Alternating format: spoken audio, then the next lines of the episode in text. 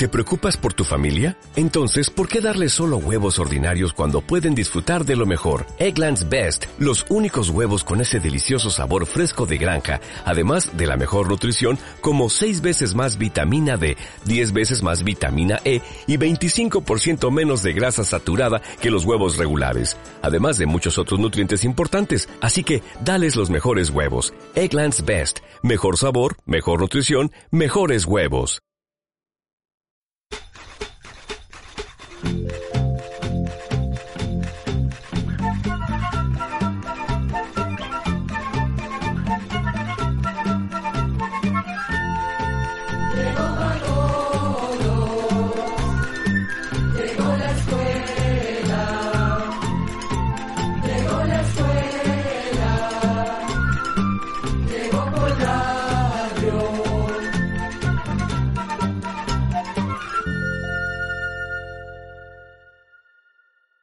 Hola, ¿cómo están amigos y amigas? A nuestra sala cultural se unen muchos países de América y el mundo, donde transmitimos conocimiento y amistad a todos nuestros amigos y amigas oyentes. Bienvenidos a otro espacio más de...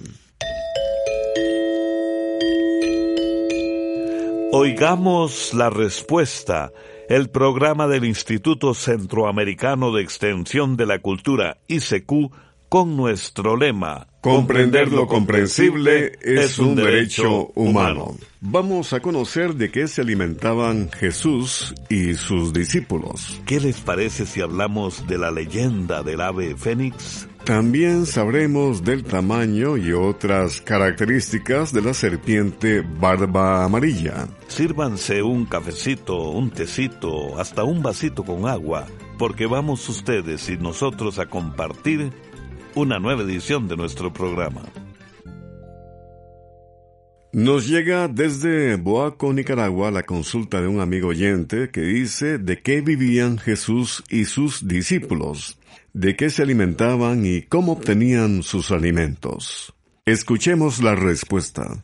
La vida y costumbres de Jesús y los discípulos que lo siguieron se encuentran en la Biblia.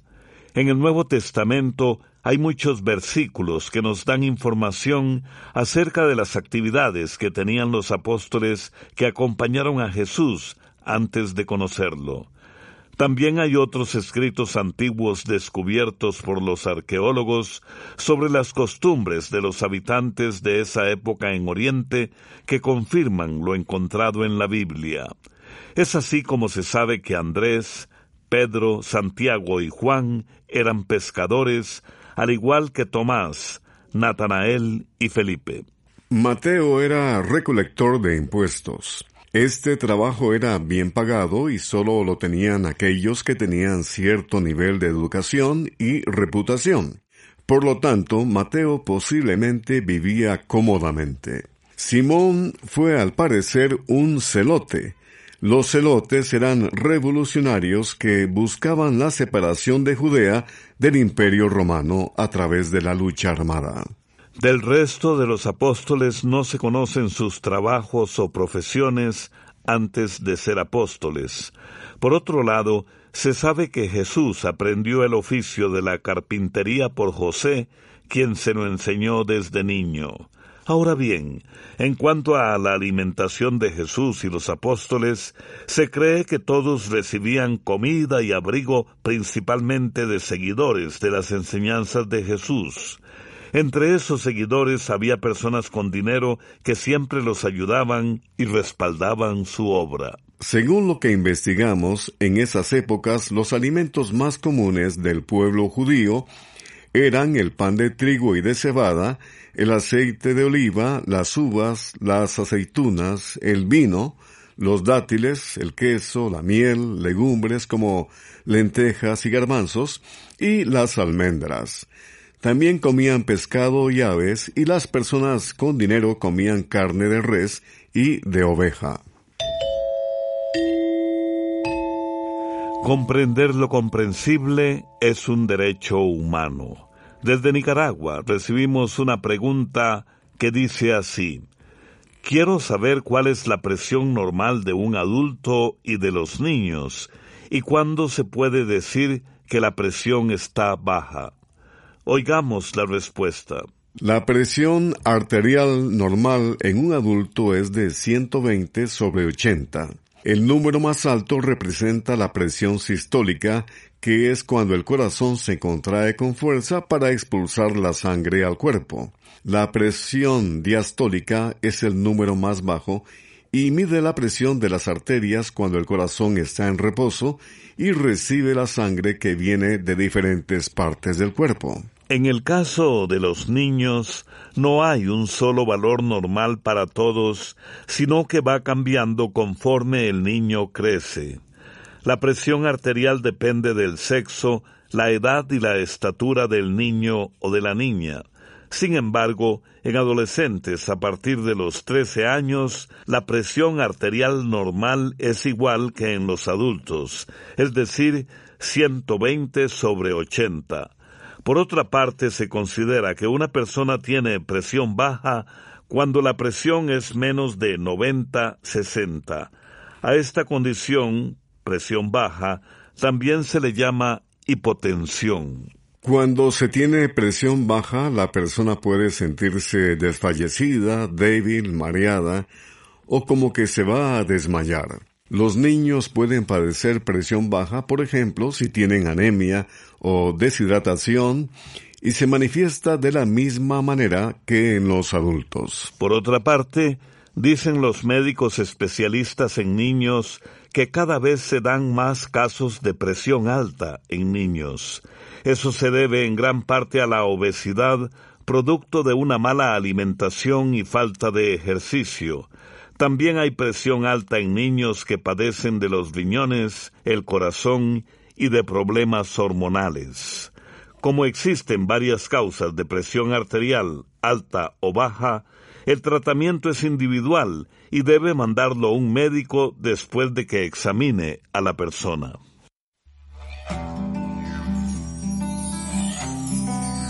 Música de artistas costarricenses en este espacio. Vamos a escuchar la voz de David Dávila de Costa Rica, Mi lindo limón.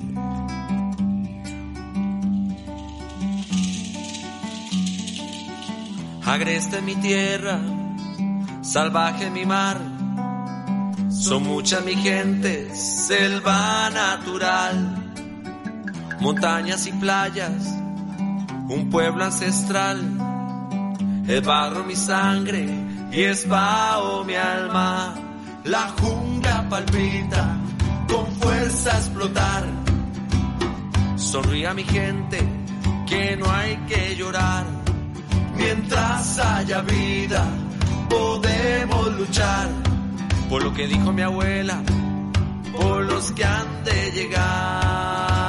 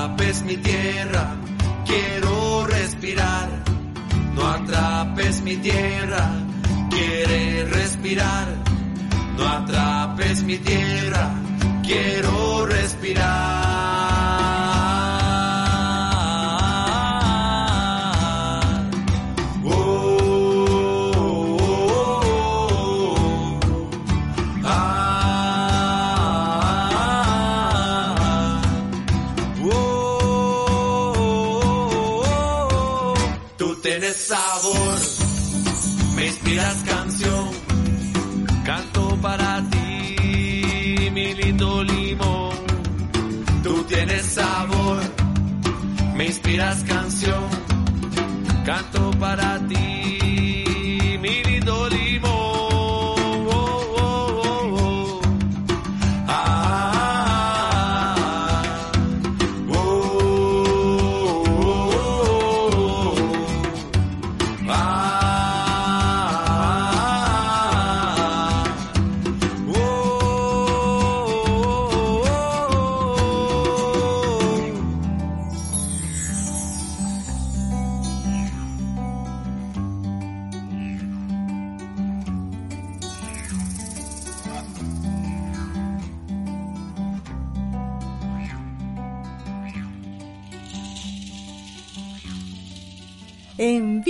Sus preguntas al apartado 2948-1000 San José, Costa Rica.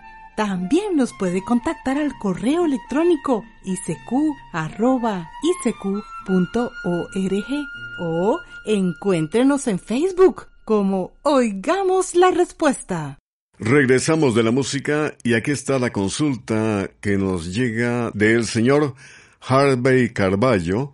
Nos ha enviado su pregunta a nuestro WhatsApp desde Filadelfia, Guanacaste, Costa Rica y dice, quiero saber sobre la vida y muerte de Alfredo Stroessner de Paraguay. Escuchemos la respuesta.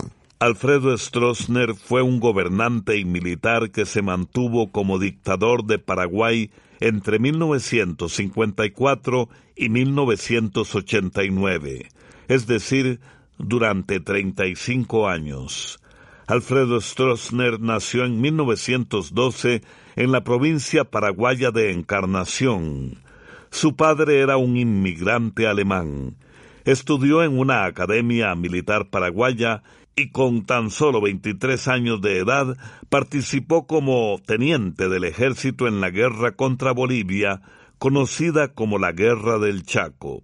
Por esta labor, el joven Stroessner recibió dos condecoraciones militares. En 1936 pasó a formar parte de la Asociación Nacional Republicana, que luego se convertiría en el Partido Colorado del Paraguay. Como miembro de ese partido, Stroessner siguió avanzando hasta convertirse en jefe de las Fuerzas Armadas.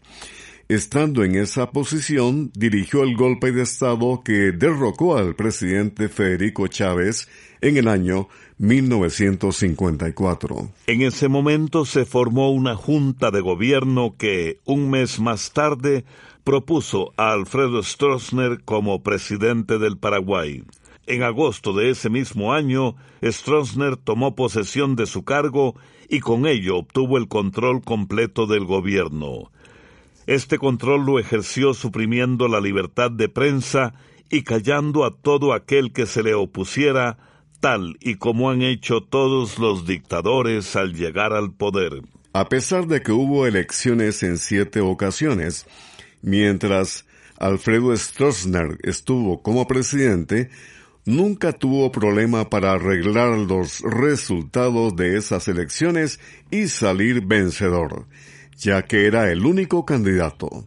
A pesar de su poder, el general Stroessner tuvo que enfrentar varios intentos de golpe de Estado que quisieron darle grupos de izquierda.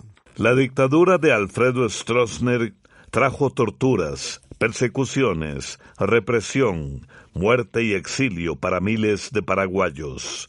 Compró la lealtad de sus oficiales dándoles propiedades y otros beneficios que los enriquecieron enormemente.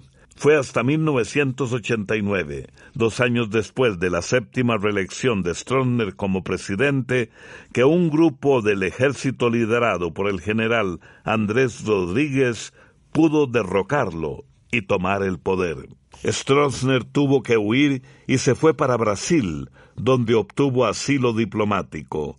Allí, Alfredo Stroessner falleció en el año 2006 a los 93 años de edad. El Partido Colorado al que pertenecía Stroessner todavía existe en Paraguay. Usted puede encontrarnos en las diferentes frecuencias de radio y también estamos en YouTube, en Facebook y en Evox. Quiero saber cuántos metros puede llegar a crecer la serpiente barba amarilla y cuánto tiempo vive. Pregunta que nos llega desde Honduras del señor César Gabriel Batista y esta es la respuesta. La culebra que llaman en Honduras barba amarilla o rabo amarillo se conoce también con los nombres de terciopelo, toboba, toboba tiznada, X, cuatro narices y naujaca. El nombre de barba amarilla le viene a esta serpiente por unas manchas amarillas que tiene en la quijada. También algunas serpientes macho tienen la cola amarilla solo cuando están jóvenes y por eso se les dice rabo amarillo. La terciopelo o barba amarilla llega a medir hasta dos metros y medio de largo y puede llegar a vivir de 15 a 20 años. La serpiente barba amarilla es la más peligrosa de nuestras tierras debido a la gran cantidad de veneno que inyecta al morder y a la potencia de ese veneno. La mordedura de terciopelo siempre es muy grave y la única medicina que la cura es el llamado suero antiofídico. La terciopelo o barba amarilla se reproduce una vez al año y puede tener hasta 90 crías en un solo parto. Cuando atacan a una presa la muerden y la sueltan inmediatamente, ya que a los pocos segundos la presa queda paralizada por el veneno que le inyectaron al morderla. Luego se la tragan empezando por la cabeza. Las terciopelos son muy abundantes en plantaciones agrícolas como las de palma africana. Se ocultan bajo las ramas que caen de esas plantas, ya que sus frutos atraen gran cantidad de ratones. Esto hace que las serpientes lleguen a cazar a esos roedores. El enemigo natural de la terciopelo o barba amarilla es la culebra que se llama sopilota o zumbadora, ya que se alimenta de la terciopelo.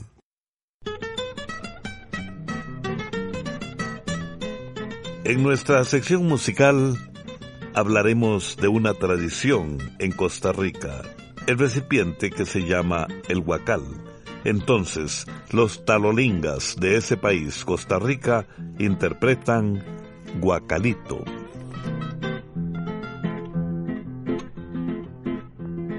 Bajito como marfil y labradito alrededor, con una estrella en el centro como flor de esquijochi. En él hubiera bebido la bebida que me dieran y yo te diera bebido si la vida me pidiera.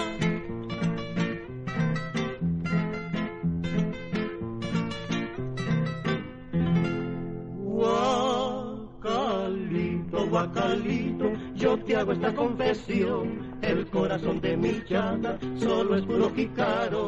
Si el corazón de esa ingrata lo labrara como a ti, en el no letras grabar que las dos dijeran sí. En el no letras grabar que las dos dijeran sí.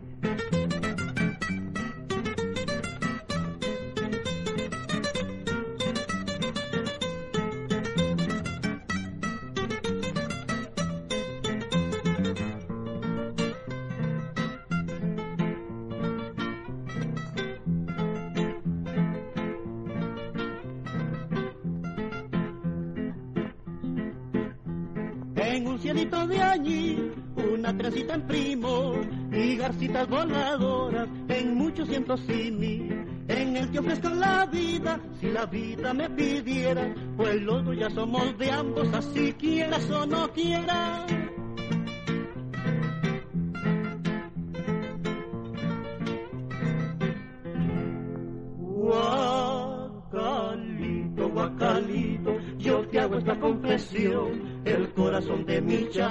Solo es puro jicaro.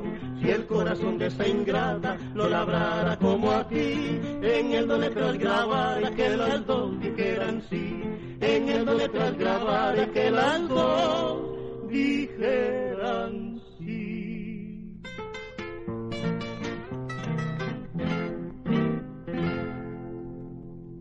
También puede contactarnos a través de un mensaje de WhatsApp al teléfono código de área 506, número 8485-5453. Regresamos de la música, estimados amigos y amigas, y tenemos la pregunta del señor Ezequiel Salazar, nos ha escrito desde Boaco, Nicaragua.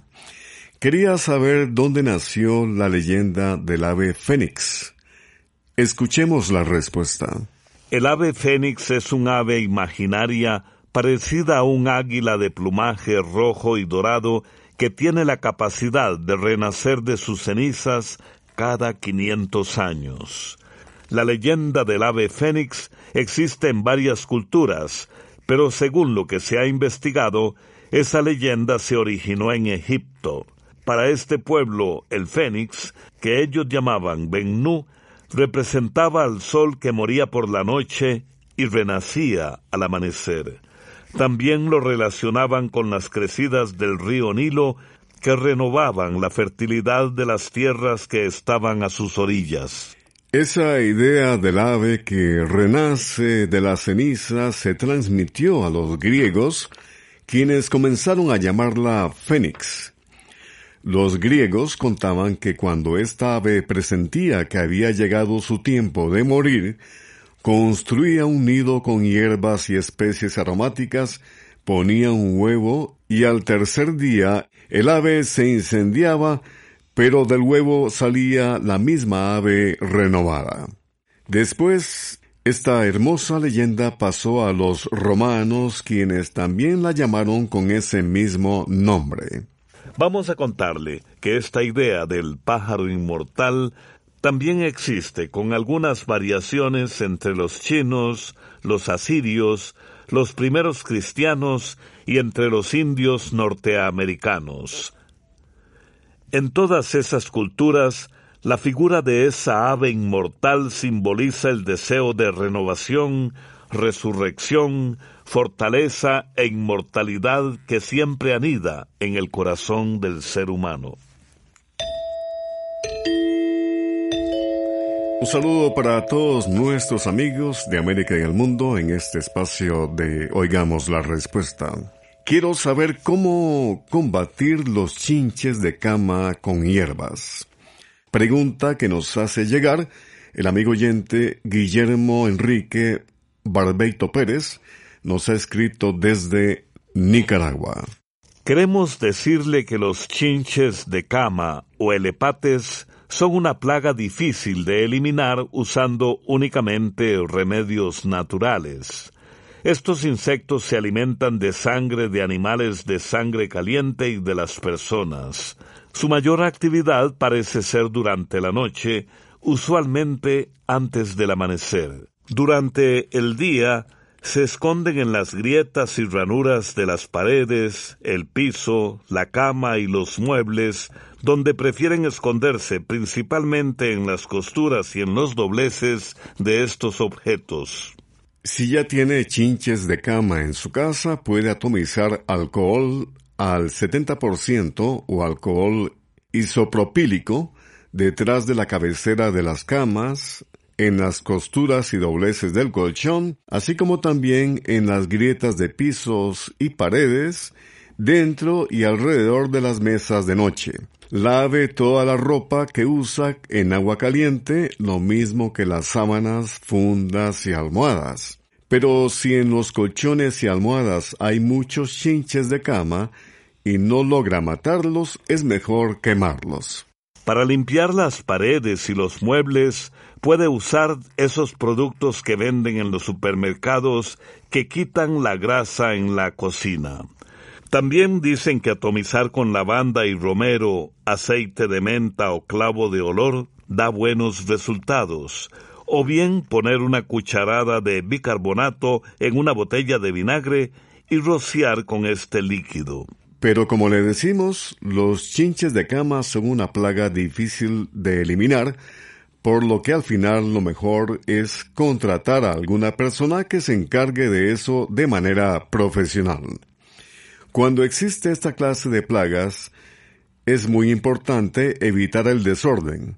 Si tiene ropa amontonada, lo mejor es meterla en bolsas plásticas o bien quemarlas. Si usted vuelve de un viaje o de otra ciudad o departamento de su país, sobre todo si se quedó en un hotel o pensión, lave toda la ropa con agua caliente y revise muy bien todo su equipaje. Si puede lavar el bolso y donde traía la ropa, lávelos también con agua caliente. De igual forma, si compró o le regalaron ropa, cobijas, sábanas, paños o toallas, lávelos para protegerse de los chinches de cama. Si compró o le regalaron un mueble usado, sobre todo si es una cama o un colchón, revíselos bien y manténgalos fuera de la casa puede fumigarlos con los insecticidas que venden en el supermercado. Pero tiene que hacerlo, por ejemplo, dos veces por semana durante un mes. También es preferible envolver el artículo en plástico después de fumigarlo.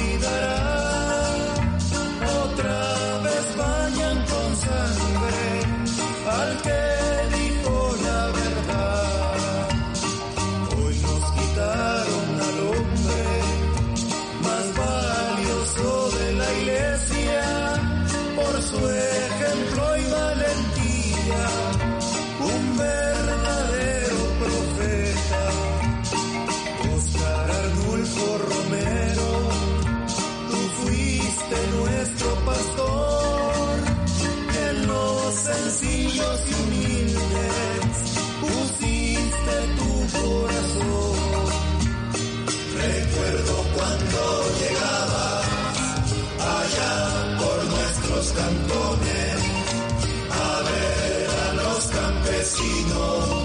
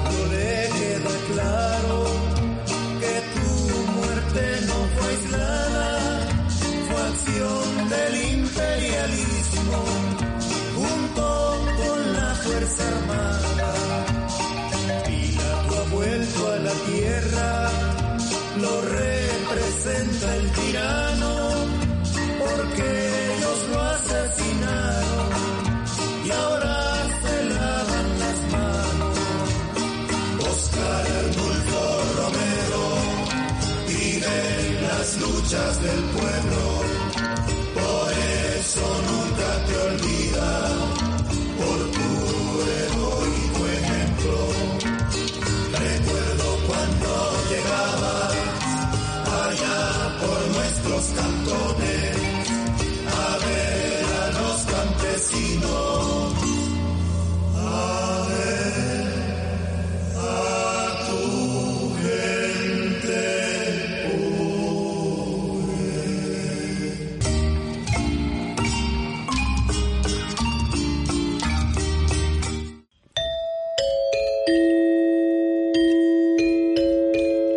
En el final de este espacio, una frase del poeta romano Ovidio. ¿Qué cosa hay más dura que la piedra? ¿Y qué es más blando que el agua? Pues el agua blanda cava la dura piedra. Programa B, Control 43. Y así llegamos al final del programa del día de hoy.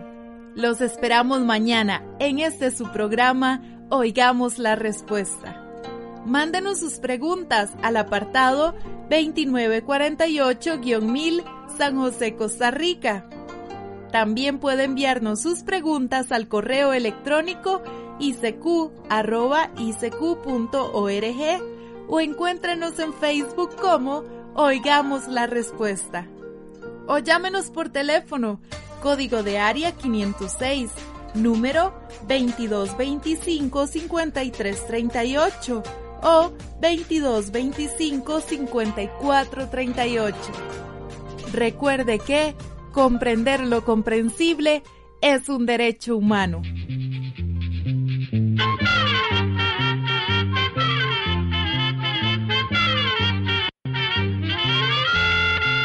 Llegó el momento de despedirnos la escuela, se va cantando